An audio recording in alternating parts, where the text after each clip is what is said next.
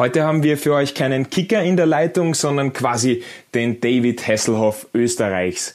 Felix Auberg ist einer der besten Schwimmer des Landes und aktuell mehr oder weniger in Kalifornien gestrandet. Ja, warum denn das? Eigentlich schwimmt er doch für die University of Michigan, eine Universität, für die schon Michael Phelps geschwommen ist. In Ruf mich an spricht er über die aktuelle Situation rund um das Coronavirus in den USA, über die Verschiebung der Olympischen Spiele. Es wären ja schon seine zweiten gewesen und natürlich auch, ob Trockentraining für einen Schwimmsportler das Allerschlimmste ist. Viel Spaß! Ruf mich an. Felix, Dankeschön für Ihre Zeit. Ich erreiche Sie in Kalifornien. Was treibt Sie denn eigentlich nach Kalifornien? Ähm, ja, die letzten Wochen waren sehr turbulent. Ähm, es hat natürlich damit begonnen, dass bei uns an der Universität, University of Michigan, wo ich trainiere und studiere, ähm, wurde von einem Tag auf den anderen das Training und die Universität gecancelt, abgesagt für den Rest des Semesters. Und zu dem Zeitpunkt sind die Olympischen Spiele aber immer noch weitergegangen. Und dadurch, dass die Olympischen Spiele immer noch stattgefunden hätten sollen, ähm, habe ich natürlich sofort eine Möglichkeit gesucht, das erste Becken, welches offen ist, so zu finden. Und das war wirklich in Kalifornien, waren immer noch Trainingsmöglichkeiten. Ähm, die sind dann praktisch noch eine Woche oder so weitergegangen, nachdem ich Michigan verlassen habe. Und so habe ich wenigstens noch eine Woche weiter trainieren können. Aber zum Glück wurden dann auch die Olympischen Spiele fürs nächste Jahr verlegt. Wie sieht jetzt die aktuelle Situation in Kalifornien aus? Sind noch Becken offen oder ist es alles zu? Ähm, es ist alles zu. Also das Einzige, wo man schwimmen gehen kann, sind private Becken. Ähm, habe ich aber leider keins. Aber die Leute, die eines im Garten haben, die können noch schwimmen gehen. Aber sind, sind überraschenderweise eigentlich ganz schön viele Leute, die ein eigenes Becken haben. Aber für uns ist jetzt leider Schluss noch niemanden rausgeklingelt oder kennengelernt, der ein privates Becken hat, nicht von Tür zu Tür gegangen und gefleht um, um Einlass? Ich, ich glaube, unter, an, unter, anderen, unter anderen Bedingungen wären die Leute vielleicht auch etwas offener, uns einzuladen und zu schwimmen als jetzt. Wie ist denn prinzipiell diese ganze Situation in Amerika? Man kriegt in Europa natürlich viel mit, was in New York zum Beispiel passiert, dass, dass es da halt wirklich fast Ausnahmezustand ist oder Ausnahmezustand ist. Wie ist es zum Beispiel in Kalifornien?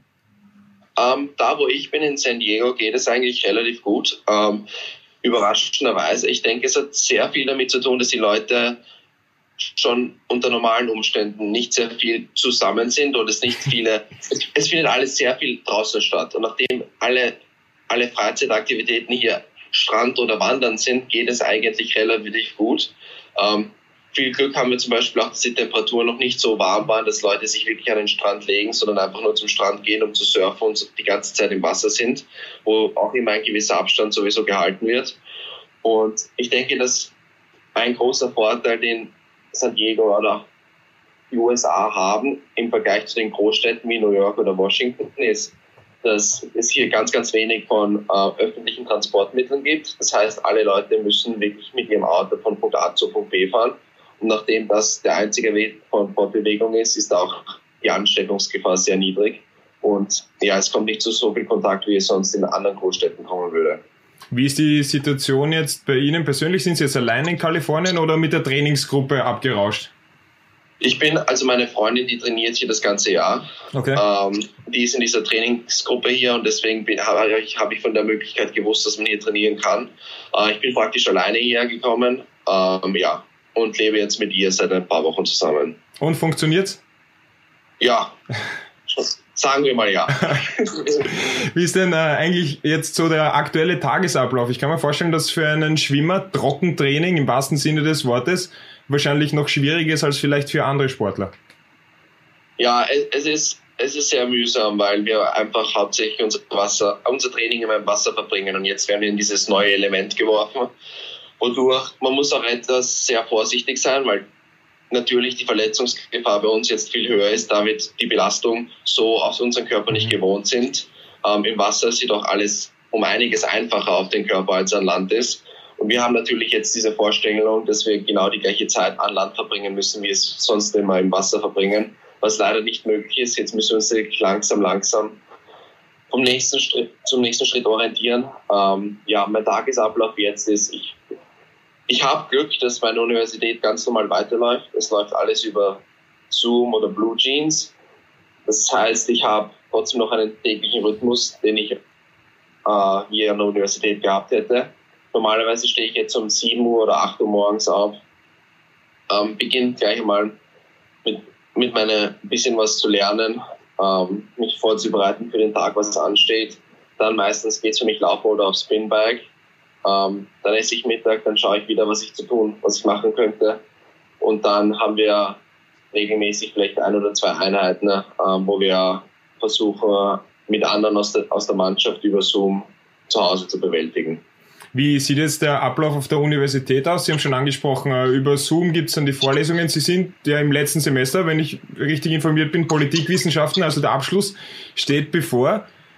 Ist das dann schwieriger?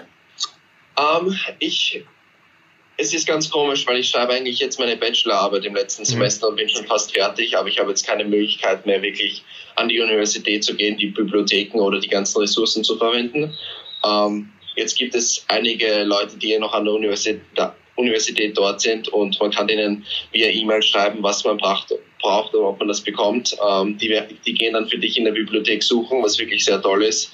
Aber ich denke, zum einen ist es ein Vorteil, weil ich wirklich nur zu Hause ich habe nicht das Problem, dass ich jetzt große Prüfungen habe, ähm, dass ich jetzt lernen muss, dass ich jetzt ähm, all diese Sachen sind zum Glück schon vorbei. Ich kann mich wirklich auf meinen eigenen Lernprozess fokussieren und das selbstständig zu bewältigen für die nächsten Wochen. Und ich glaube, das ist, wenn es ein Semester gibt, wo das am besten gewesen wäre, den Coronavirus zu bekommen für mein Studium, wäre definitiv dieses Semester das Beste gewesen. Was ist das Thema der Bachelorarbeit?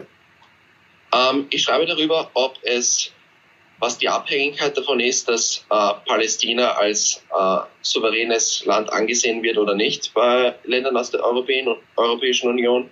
Und es gibt da verschiedene, verschiedene, viele verschiedene ähm, Zusammenhänge mit der Geschichte einiger Ländern oder mit der ähm, Beziehung mit Israel. Und ja, und jetzt geht es darum, diese Einzelnen da herauszufinden und dann festzustellen, was, ob es da ein systematisches Prinzip gibt, warum man Palästina als Land anerkennt oder nicht.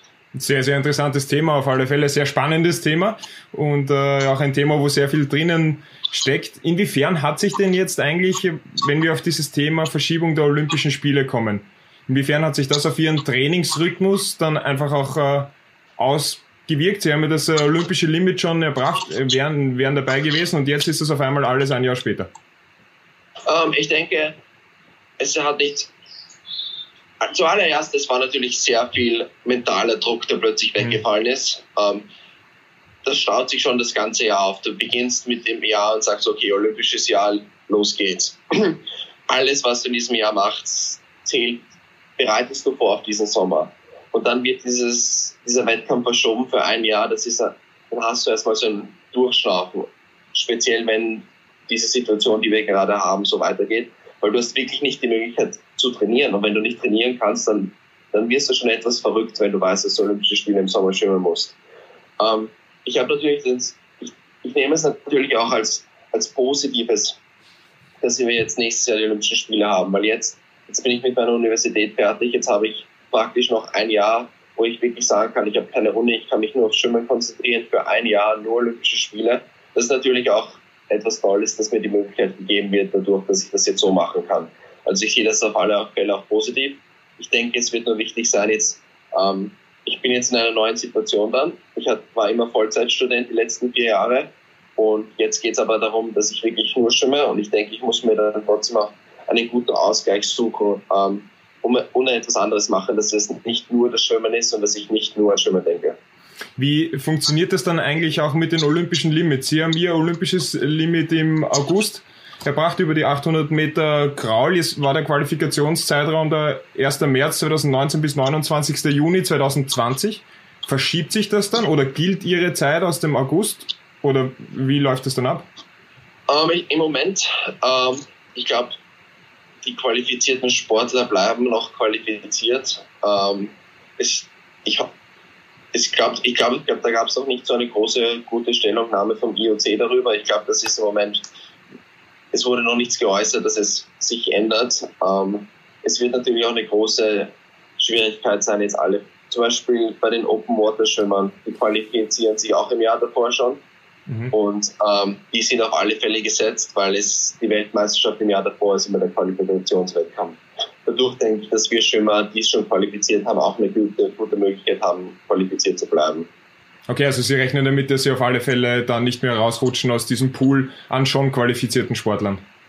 Ja, ich denke, dass, dass wir schon, dass wir sicher dabei sind. Aber ich denke auch, falls Sie sagen, dass es jetzt nicht mehr zählt, ähm, denke ich, habe ich nicht das Problem. Wenn ich meine Ziele erreichen möchte im Sommer 2020, dann muss ich das Olympialimit praktisch schwimmen, wann immer ich möchte, wann immer ich kann, ähm, jederzeit. Und ich denke, das sollte auf alle Fälle möglich sein, falls sich das ändern sollte. Was Aber natürlich wünsche ich mir, dass es einfach so bleibt, weil es eine Sicherheit gibt. Mhm. Was haben Sie sich denn für Ziele gesteckt für die Olympischen Spiele? Sind Ihre zweiten Olympischen Spiele, obwohl Sie erst äh, 23 sind? Ja. ähm, das erste Mal Olympische Spiele war, war sehr aufregend, sehr nervös. Ähm, auf alle Fälle sehr viel gelernt und es hat sehr viel Spaß gemacht. Und ich wollte damals schon mehr, äh, habe knapp das Halbfinale verpasst. Und ich meine, mein Ziel ist es, immer ein olympisches Finale zu erreichen. Ähm, und olympisches Finale, denke ich, ist auf jeden Fall das Ziel. Äh, das ist meine, daraufhin habe ich immer gearbeitet und des Weiteren natürlich, ähm, im Finale, in einem Finale ist alles möglich. Ähm, es ist nicht so, dass derjenige gewinnt, der körperlich am besten ist, sondern der mental die Stärke hat, in so einem Rennen zu gewinnen. Und ich denke immer Schritt für Schrittweise, jetzt trainiere ich darauf hin, dieses Finale zu erreichen. Und dann, wenn ich diesen Schritt geschafft habe, denke ich über das nächste Ziel nach. Wie kann man sich so Olympische Spiele vorstellen? Wann, wann waren da Ihre Bewerbe nochmal? Nehmen Sie uns kurz ein bisschen mit, wie das, wie das damals war. Eher gleich am Anfang und alles erledigt gehabt oder war das dann eher am Schluss und die Anspannung dann doch äh, sehr lang, sehr hoch? Ich bin wirklich die ganze Woche überall lang geschwommen. Ähm, ich hatte die 400 am ersten Tag und die 1500 am letzten Tag und in der Mitte die 200 Freistil. Ähm, es ist natürlich Du hast den Schwimmwettkampf, der so seine eigene Welt ist, der so wie eine Weltmeisterschaft ist. Ähm, nicht viel anders, genau die gleichen Leute, genau die gleichen Trainer. Aber dann irgendwie ein bisschen anderes Umfeld, bisschen anderes ist, etwas bisschen anderes ist los. Man sieht das ein bisschen. Und dann natürlich hast du das Athletendorf, das etwas ganz anderes ist mit Sportlern aus jeder möglichen Sportart.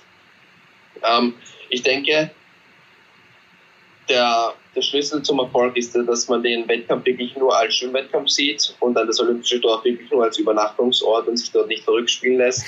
Ähm, es ist wirklich sehr schwer, wenn du dann Leute siehst, die du immer bewundert hast, die ein- und ausgehen. Äh, speziell dann, als ich 19 war, war das natürlich damals ähm, wirklich ein tolles Gefühl und hat sich vielleicht beeinflussen lassen. Aber ich denke, es ist, die olympische Erfahrung ist was ganz Tolles. Es ist plötzlich du kriegst Sachen, die du, da, die du nicht so normal immer kriegen würdest. Es ist Medienaufmerksamkeit da, die du nie bekommen hast. Es sind alle Sachen, die man sich als Sportler wünscht, werden auf einmal erfüllt für zwei Wochen und mehr. Und ähm, das ist natürlich eine sehr schwierige Situation, auch dann als Sportler plötzlich in so einer Situation zu sein. Ja, mental sicherlich eine sehr herausfordernde Situation. Haben Sie noch irgendwelche Utensilien von Olympischen Spielen, die schön aufgehoben sind? Was hebt man sich da aufs Schwimmer auf? Eine Badekappe, eine Speedo oder ähm, meine Schwimmsachen habe ich nicht aufgehoben. Ich glaube, mit denen bin ich dann einfach weitergeschwommen, die nächsten Wettkämpfe danach. Aber ich habe auf alle Fälle ähm, überall im Olympischen Dorf hängen zum Beispiel irgendwelche ähm, Rio 2016 Poster, Banner und da habe ich mir einen vom Zaun runtergeschnitten und der hängt immer noch in meinem Zimmer. Vollkommen legal natürlich runtergeschnitten. Ja, es, es war auch echt lustig, weil die, überall in Brasilien war dann auch die, die Armee dabei und ich habe es wirklich zwischen zwei Soldaten runtergeschnitten und die hat es auch überhaupt nicht interessiert. Okay. also, ich glaube, sie wussten alle oder ich glaube, viele Leute machen das auch und schneiden sich Sachen ab, weil im Endeffekt lässt dann wirklich, landet alles im Müll, was für mhm. Dekoration für diese zwei Wochen vorbereitet wird. Das heißt, es gibt äh, bei den Olympischen Spielen oder prinzipiell bei Schwimmwettbewerben, bei großen Schwimmwettbewerben, ich nehme jetzt einen Vergleich, Fußball her, sowas wie Trikottausch, also Badehaubentausch oder Speedo-Tausch gibt's dann wahrscheinlich nicht. Ähm, den Badehaubentausch gibt's. Okay. Ähm, ja, habe ich auch schon sehr viele gesammelt. Ähm, es geht darum, also Schwimmer möchten gerne immer so viele Badehauben wie möglich von verschiedenen Ländern haben, weil so Badehauben von verschiedenen Ländern kann man oft nicht wirklich kaufen oder dann halt, wenn natürlich der Name von manchen Schwimmern oben steht, ist es relativ schwer. Ähm, ich persönlich habe nie wirklich getauscht, aber ich kenne ein paar Schwimmer, die ganz verrückt sind und schon über 100 verschiedene Badehauben von verschiedenen Schwimmern getauscht haben. Ähm, ja, aber man muss natürlich auch immer eine Badehaube hergeben, seine eigene. So. Das heißt aber für einen Studenten von der University of Michigan ist dann eine Michael Phelps Haube das, was man haben muss, oder ist das nicht das Prunkstück der Sammlung? Ähm, ich denke, es wäre schon ganz cool, eine zu haben. Ich persönlich habe keine, ich habe das auch nie wirklich verfolgt, eine zu haben. Ich hatte auch wirklich nur einen einzigen Wettkampf mit ihm. Das war Rio 2016. Mhm. Ähm, aber ich glaube, bei uns in Michigan in der Schwimmhalle gibt es noch, ähm, falls ich wirklich eine möchte, äh, jede Menge Michael Phelps Badekappen, als er in Michigan geschwommen ist. Vielleicht dann so wie das Plakat irgendwann einmal runterschneiden, die Badehaube. Ja. wie ist das? Wir haben auch bei uns in der Eingangshalle haben wir in Michigan haben wir von jedem Sportler eine Badekappe hängen, der es zu Olympischen Spielen geschafft hat und in Michigan trainiert hat. Und ähm, du kommst da rein in diesen Raum und es hängen, glaube ich, über 100 verschiedene Badekappen. Es beginnt wirklich die ersten Olympischen Spiele mit 1936, die in Michigan geschwommen sind. Also eine jede Menge. Und Felix Aubeck hängt auch dabei bei den Badekappen? Ja, meine hängt auch schon dort. Wie ist das, wenn man da so reinkommt in diesen Raum, wo diese, diese Badekappen einfach hängen und die eigene hängt dann auch dort?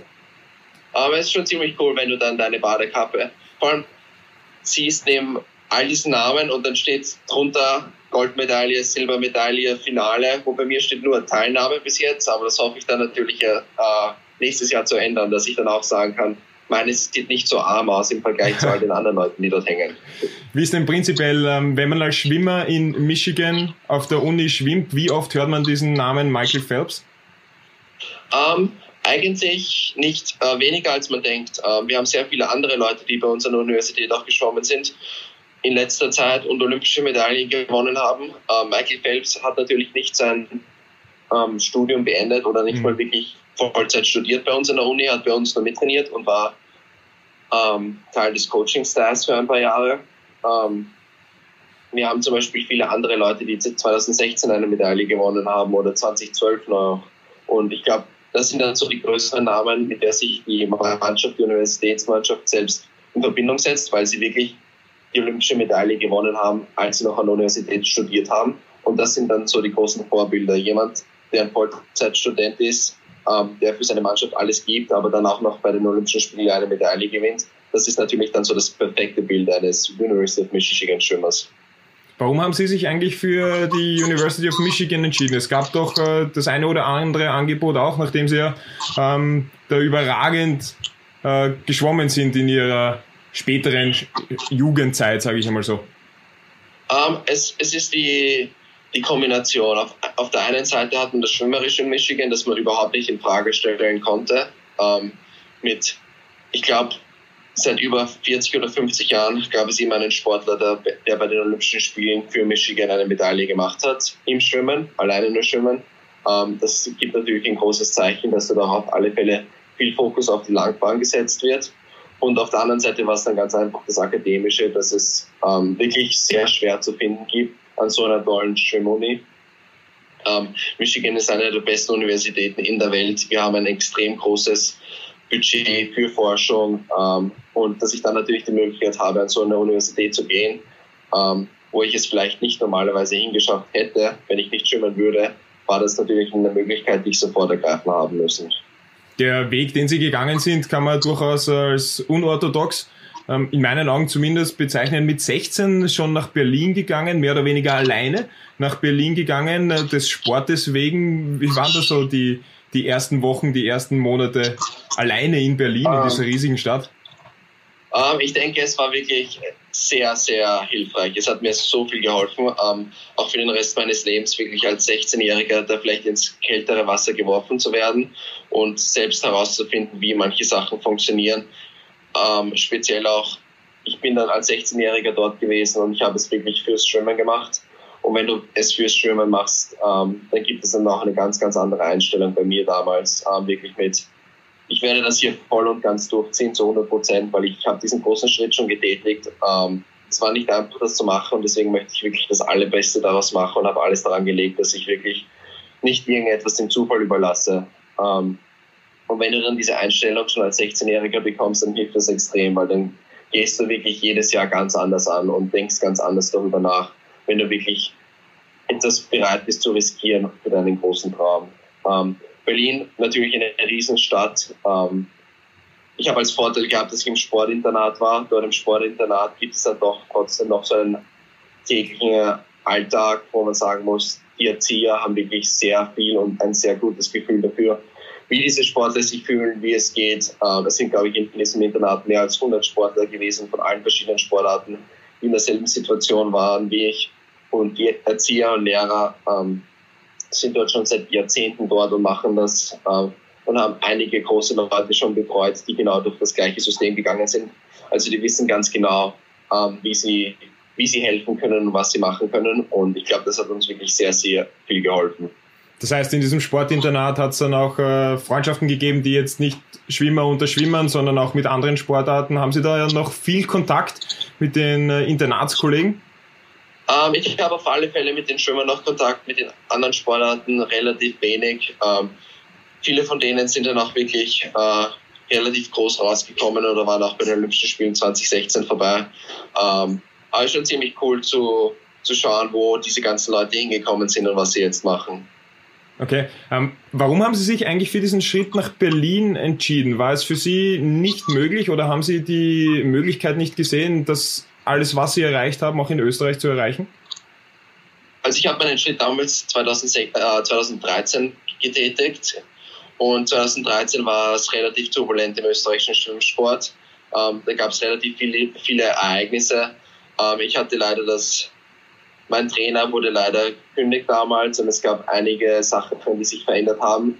Und ich habe dann einfach nach einer Konstante gesucht und die Konstante habe ich dann einfach im Ausland gefunden, weil es mir dort garantiert gewesen ist, ähm, dass ich eine Zukunft habe, wo ich ganz normal weiter trainieren kann, zur Schule gehen kann und mich nicht um die ganzen anderen Sachen kümmern muss. Okay. Warum wird man eigentlich Schwimmer? Oder warum sind Sie eigentlich Schwimmer geworden? Gibt es da eine Vorprägung oder haben Sie Leute im Fernsehen schwimmen gesehen und gesagt, ich schwimme auch? Ich, ich habe familiär bedingt war das bei mir. Meine Mutter war Schwimmerin und nachdem die Mama geschwommen ist, ähm, ist es natürlich um einiges einfacher, mit dem Schwimmen zu beginnen. Ich habe mit dem Schwimmkurs damals begonnen und das hat mir so viel Spaß gemacht, dass ich dann einfach dabei geblieben bin. Ähm, ich glaube nicht, dass meine Eltern mich wirklich speziell zum Schwimmen gebracht haben. Sie wollten nicht, dass ich das Schwimmen erlerne. Und dann kommt es ich glaube, es gibt sehr viele Kinder, denen das Schwimmen Spaß macht, das Schwimmen zu lernen. Und dann aber brauchst du die Eltern, die sagen, okay, wir fördern das, wir sehen, dass dir Spaß macht, wir bringen dich zum Schwimmkurs, wir bringen dich zum Schwimmtraining.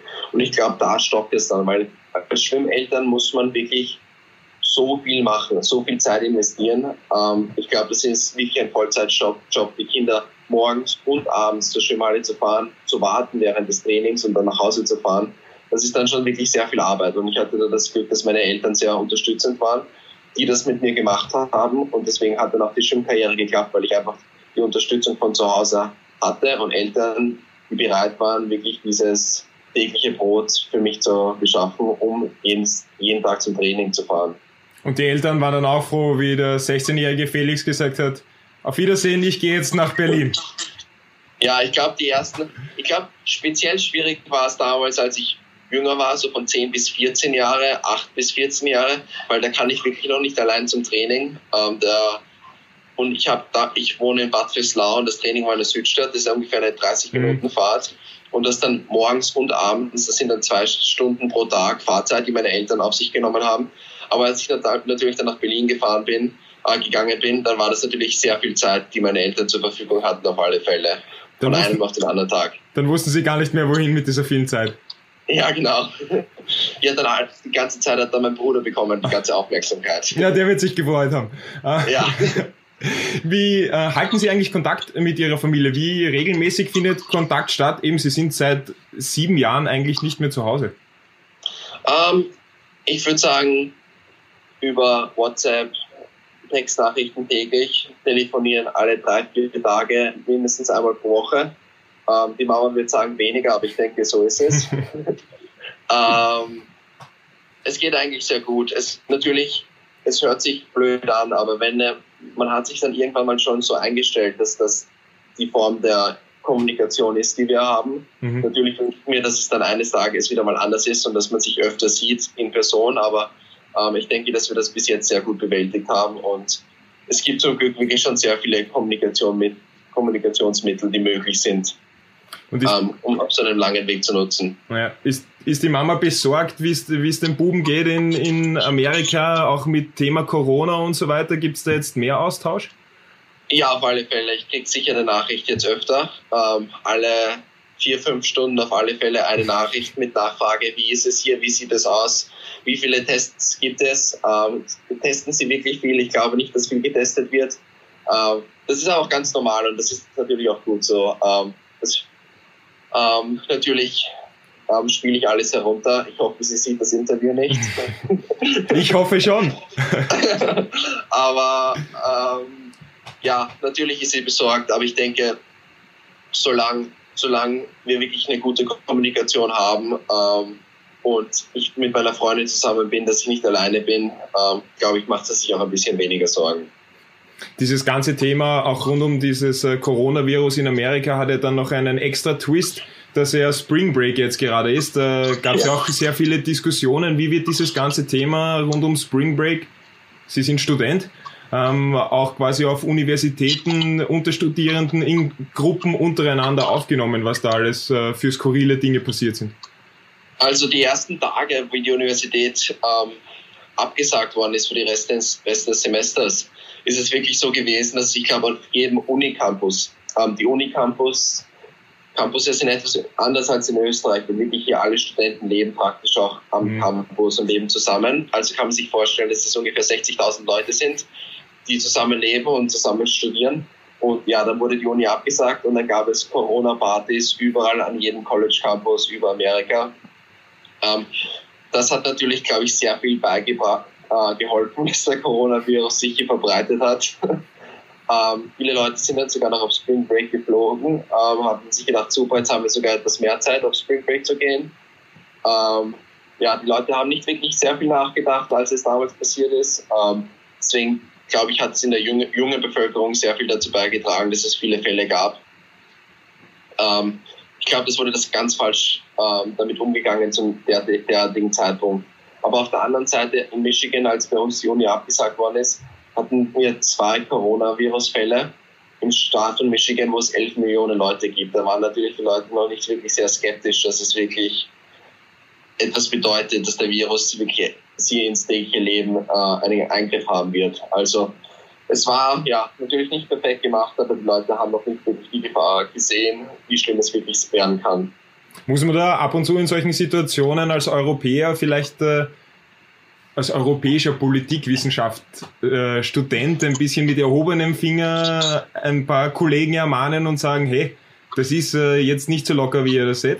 Uh, ja, ähm, ich denke, es ist sehr schwer als Europäer oder sich, es ist, man sollte sich von außen stehend, natürlich kann man sich eine Meinung bilden, aber es ist um einiges schwieriger, als man denkt, dadurch, dass die USA so ein komisches politisches System haben. Man hat mit dem Federal Government und dann auch noch mit der State Government zwei verschiedene Gewalten, die hier sind wirklich die Landes, ähm, die verschiedenen Länder sehr, haben eine sehr große politische Macht.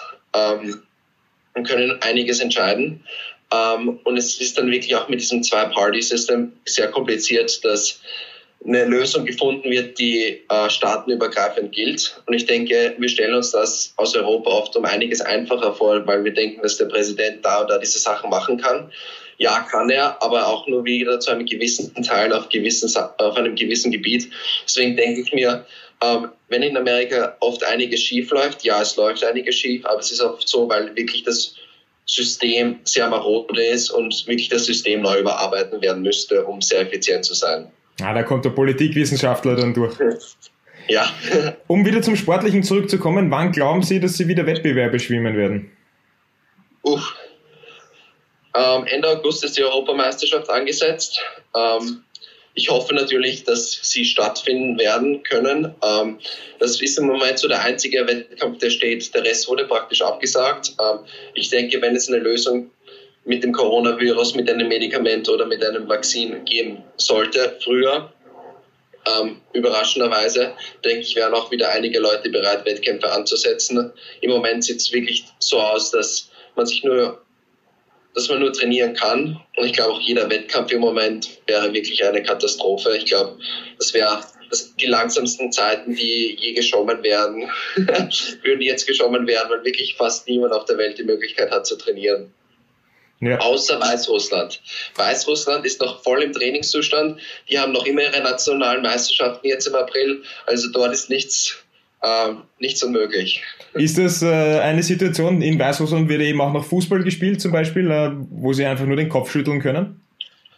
Ja, ich kann das nicht verstehen. Vor allem, es, es geht dann auch einfach um die Gesundheit der Sportler und auch der Zuschauer. Es geht um die Gesundheit von Leuten, die nicht beim Wettkampf teilnehmen, die vielleicht gar nichts mit Sport zu tun haben. Aber diese Sportwettkämpfe sind dann ein Zusammenkommen von Menschen, von Tausenden von Menschen. Da ist einfach der Virus, der freut sich darüber. Da wird dann wirklich der Virus verbreitet und Leute, die wirklich gar nicht mal zum Sportevent gehen, haben, haben eine viel größere Gefahr, sich anzustecken. Ich denke, das ist einfach nur verrückt, was sich dort abspielt.